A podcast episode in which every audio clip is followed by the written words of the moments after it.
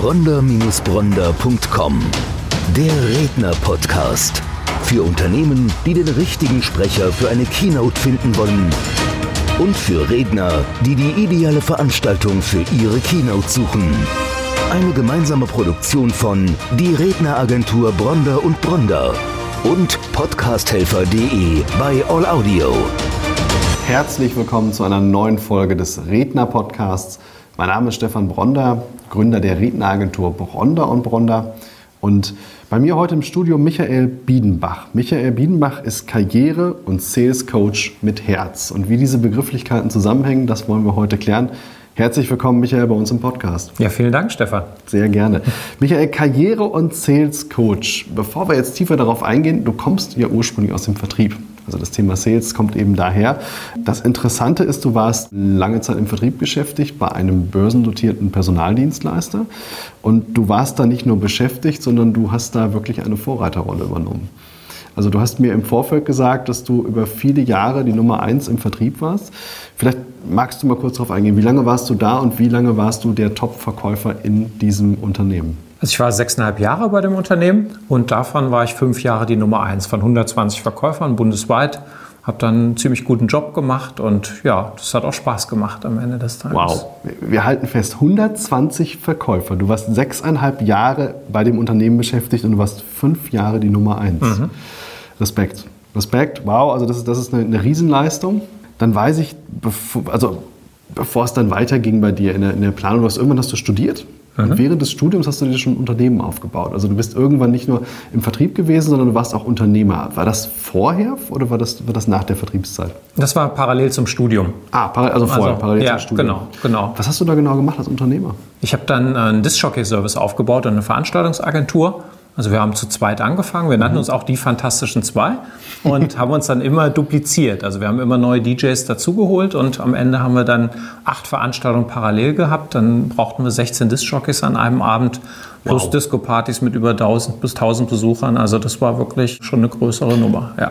Alles, was du gemacht hast, hast du richtig angefasst, merkt man an der Stelle. Ja. Ne? Also das, das, dann aber irgendwann hast du das Unternehmen veräußert oder was kam dann? Genau, also ich habe dann, als unser Sohn geboren wurde, 2004, habe ich einfach gemerkt, dass dieses Vagabundenleben nicht mehr das Richtige war. Als Disc-Jockey bist du viel unterwegs, Hamburg, München, Berlin, Freitag, Samstag, Sonntag, immer woanders. Und da habe ich einfach gemerkt, das passte nicht mehr mit meiner Lebensplanung. Ich wollte meinen Jungen aufwachsen sehen und deswegen habe ich dann die Anteile an meinen Geschäftspartner verkauft. Okay, was ist dann passiert? Ja, dann bin ich eingestiegen bei diesem Personaldienstleister. Also das war vorgelagert mhm, letztlich. Mhm, mhm. Und dann ging diese Karriere los als Personalberater. Wenn man jetzt fünf Jahre an der ersten Stelle steht, kommt dann irgendwann so ein Moment, wo man sagt, kann das alles gewesen sein? Oder was war der Grund, warum du dann gesagt hast, an der Stelle soll es enden? Ja, das war genau dieser Punkt. Ich hatte alles gelernt, ich hatte alles erreicht in diesem Job und der Job war ausgereizt für mich. Mhm. Und mhm. es gibt ja diese Veränderungszyklen von sieben Jahren. Man spricht ja auch in Beziehungen immer vom verflixten siebten Jahr. Das mhm. ist natürlich mhm. auch im Beruf so. Und es war einfach nach sechseinhalb, sieben Jahren war es zu Ende. Das habe ich dann gespürt. Mhm. Der Job hat dann nicht mehr so Spaß gemacht und äh, ich musste was Neues machen. Was hast du dann gemacht? Wie, wie, wie war das überhaupt in dieser Phase, als du dann gespürt hast, jetzt muss was Neues kommen? Also das war schon ähm, zeitversetzt während des Jobs, habe ich eine Ausbildung zu systemischen Trainer und Coach gemacht. Und das ist so, ein, so, eine Sache, da gehst du sehr tief in dich rein. Also bevor du andere trainierst und coach, musst du mm. erstmal dich selber kennenlernen. Mm. Und das ist dann anderthalb Jahre passiert insgesamt und das hat mich auch mit verändert. Und dann kam dieser Impuls, Mensch, jetzt bist du 39 Jahre alt, jetzt wagst doch noch mal, geh doch noch mal in die Selbstständigkeit. Spannend. Und dann hast du dich selbstständig gemacht als Karriere- und Sales-Coach, beziehungsweise oder kam was davor? Also du bist ja dann ins Coaching gegangen, aber wie, wie war das dann von der Positionierung? Ja, dadurch, dass ich aus der Personalberatung kam und Vertrieb gemacht habe, habe ich gesagt, Mensch, das sind doch zwei Bereiche, die passen gut zusammen. Machst mhm. einmal Karriereberatung, mhm. das läuft ja ziemlich gut in schlechten Phasen irgendwo, weil ich sehr viel Outplacement mache als Großfirmen, die Personal abbauen im großen Umfang. Ähm, das läuft ja in schlechten Wirtschaftsphasen mhm. recht gut mhm. und das Verkaufstraining wird immer in guten Wirtschaftsphasen gebucht. Und das war so die Idee. Dann habe ich wie so ein Eisdielengeschäft, dass du halt in der Eisdiele dann im Winter deinen Lebkuchen verkaufst oder sowas. Perfekt, ne? perfekt. Jetzt ähm, haben wir im Vorfeld darüber gesprochen. Du hast gesagt, es war natürlich in der Personaldienstleistung insofern schwierig. Du musstest ja nicht nur dem Unternehmen den passenden Mitarbeiter verkaufen, sondern eben auch dem Mitarbeiter das passende Unternehmen. Also du hast ja im Prinzip zweimal angesetzt und Vertriebsarbeit geleistet. Absolut. Und wenn einer von beiden nicht wollte, habe ich das Geschäft auch nicht gemacht. Also es war auch komplett auf Erfolgsbasis. Also nur wenn ich das gematcht habe irgendwo, dann konnte ich auch die Provisionsrechnung stellen. Wow, also das heißt, nur bei wirklich auch einem, einem erfolgreichen Gespräch auf beiden Seiten gab es dann auch die Möglichkeit zu sagen, jetzt darf ich hier auch eine Rechnung schreiben. Absolut. Wow, wow. Da kann man natürlich eine Menge mitnehmen, was das Thema Vertrieb angeht. Wenn du heute Vertriebscoachings machst, welche Schwerpunkte haben die? Das Besondere bei meinen Vertriebscoachings ist das Mentale. Mhm. Also, weil die meisten Vertriebler trainieren Techniken, Einwandbehandlung, mhm. Akquisetechniken, Fragetechniken, so das komplette Programm. Nur wenn die mentale Grundeinstellung nicht passt, dann mhm. fällst du immer wieder in die alten Verhaltensregeln zurück. Mhm. Und deswegen mache ich Mentaltraining mit den Techniken kombiniert.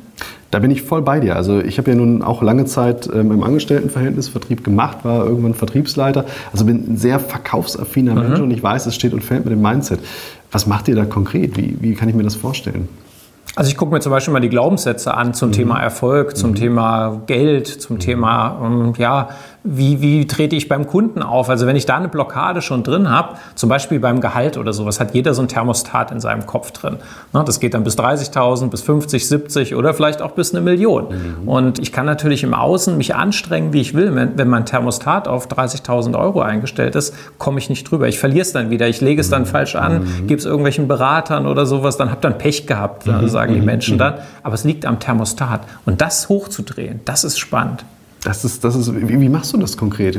Darf das in einem Einzelcoaching mit, mit den Mitarbeitern oder wie kann ich mir das vorstellen? Sowohl Einzelcoaching mit Vertriebsleitern als auch in der Gruppe. Also ich habe gerade jetzt vor zwei Wochen ein Verkaufstraining gehabt bei einem Medizintechnikhersteller mhm, mhm, und da sitzen, sitzen dann diese zehn Verkäufer aus den Gebieten sitzen da, plus der Verkaufsleiter ist auch dabei gewesen und dann arbeiten wir miteinander. Also ich kombiniere immer so Einzelgespräche, mache mal einen Tag Einzelgespräche, mhm. wo ich jeden einzeln abhole, wo steht der gerade mhm, und einen mhm. zweiten Tag gehen wir in die Gruppe rein. Und und schauen uns dann Glaubenssätze an, transformieren Glaubenssätze auch und ich gebe Tipps für mentale Einstellung auch, erzähle meine Geschichte und das kommt immer recht gut an. Absolut, also es passt natürlich mit der Vita, die du hast. Das ist, äh, unterstreicht das Ganze nochmal, gibt dem Ganzen natürlich eine Glaubwürdigkeit.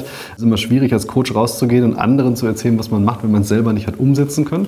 Es gibt diesen Satz, dass ein, ein guter Trainer nicht zwangsweise auch ein guter Fußball, also ein Fußballtrainer muss nicht zwangsweise auch ein guter Fußballspieler gewesen sein, ja. weil ein Hühnerzüchter ja auch keine Eier legen muss. Ich glaube, im Vertrieb ist es anders. Ne? Du musst also schon mal irgendwie so ein Look and Feel gehabt haben, ähm, beim Kunden gewesen sein, um dann auch wirklich ein Coaching machen zu können. Siehst, siehst du es ähnlich?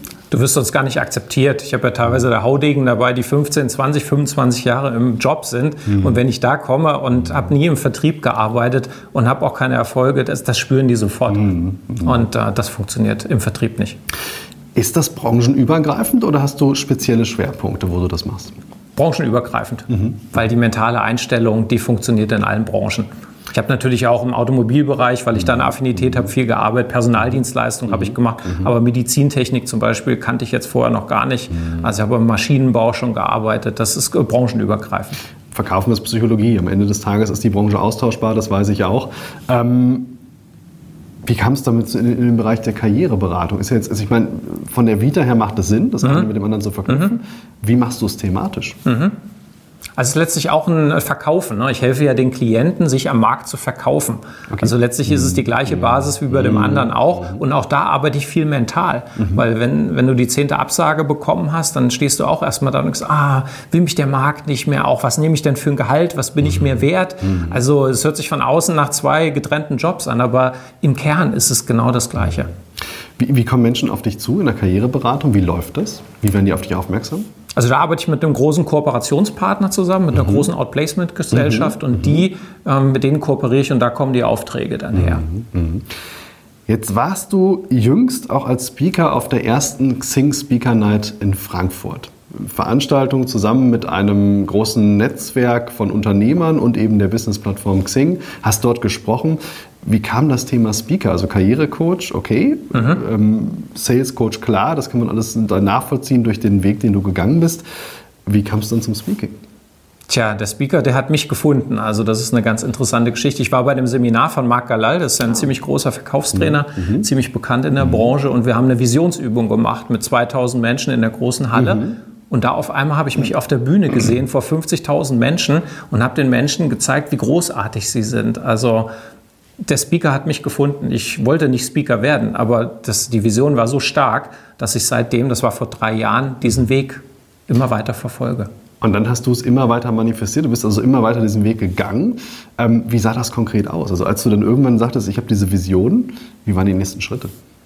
Ja, das war dann wie geführt. Also auf einmal haben mich Menschen angesprochen. Also ich arbeite zum Beispiel parallel noch in einem Network und da habe ich gesagt, also wenn ihr mich auf der Bühne haben wollt, gerne. Also ich habe da Lust drauf. Zwei Wochen später stand ich schon auf der Bühne und war sicherlich jetzt schon 30, 40 Mal für das Network auf der Bühne dann war ich beim Frankfurter Autorengespräch. Die Jane mhm. Hat mich mhm. auf einmal eingeladen. Also, weil ich gut vernetzt bin auf Facebook, weil sie mich interessant fand, hat sie mich eingeladen. Zweimal habe ich da gesprochen, unter anderem bei den Stars der Coaching-Szene. Also, das kam dann auf einmal auf mich zu. Also, es war nicht anstrengend oder so, sondern ich muss natürlich die Gelegenheit nutzen auch, mhm. aber es war leicht. Das ist so ein bisschen diese Resonanzgeschichte. Ne? Man, man, hat dann was vor, man strahlt das irgendwie aus und plötzlich kommen genau diese Menschen, die einem dabei weiterhelfen. Sehr, sehr spannend. Jetzt sagen wir Karriere- und Sales Coach und Speaker mit Herz. Ja. Wie, wie setzt sich das zusammen? Warum mit Herz? Warum ist das dann zu darum? Also das habe ich herausgefunden, dass ich als Sales so erfolgreich war, weil ich das damals schon mit Herz gemacht habe. Aber ich habe mhm. das unbewusst gemacht. Mhm. Ja, auch meine mentale Einstellung habe ich unbewusst gemacht. Ich habe jetzt zehn Jahre gebraucht, um zu untersuchen, warum ich damals so erfolgreich war. Und das war unter anderem, weil ich sehr wertschätzend mit Menschen umgehe. Also mhm. für mich waren die Kandidaten nicht der Müller oder der Meier, das war immer der Herr Meier oder die Frau Müller. Also ich habe immer Respekt vor den Kandidaten gehabt, auch vor meinen Kunden, auch vor meinen ähm, Mitarbeitern natürlich, die im Team waren.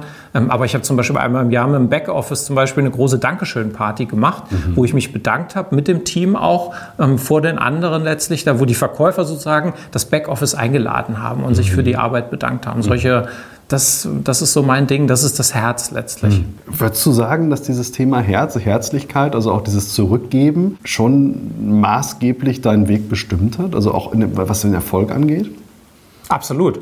Und vor allem bin ich glücklicher damit. Weil wenn du anderen mhm. Menschen hilfst, erfolgreich zu sein, dann bist du selber am glücklichsten damit. Mhm. Und das habe ich irgendwann rausgefunden. Mhm. Lässt sich natürlich so gut im Vertrieb als auch in der Karriereberatung optimal miteinander verknüpfen.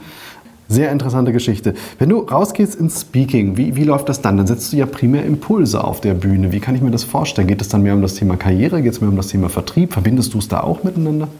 Ich erzähle letztlich meine Geschichte, also mhm. wie, wie mhm. ich zu dem gekommen bin, wie ich bin. Und dann ist es so, dass Menschen sich davon inspiriert fühlen. Dann. Mhm. Also ich liebe es selber, inspiriert zu werden, aber ich inspiriere auch gerne. Mhm. Und manchmal sagen wir Menschen nach drei, vier Jahren, du hast damals diesen einen Satz gesagt und der hat es einfach, der hat es gemacht. Also der hat mhm. mich geflasht. Mhm. Und das ist so mein Antrieb, Menschen zu inspirieren. Jetzt bist du ja bei uns in der Agentur, man kann auch dich über unsere Agentur buchen.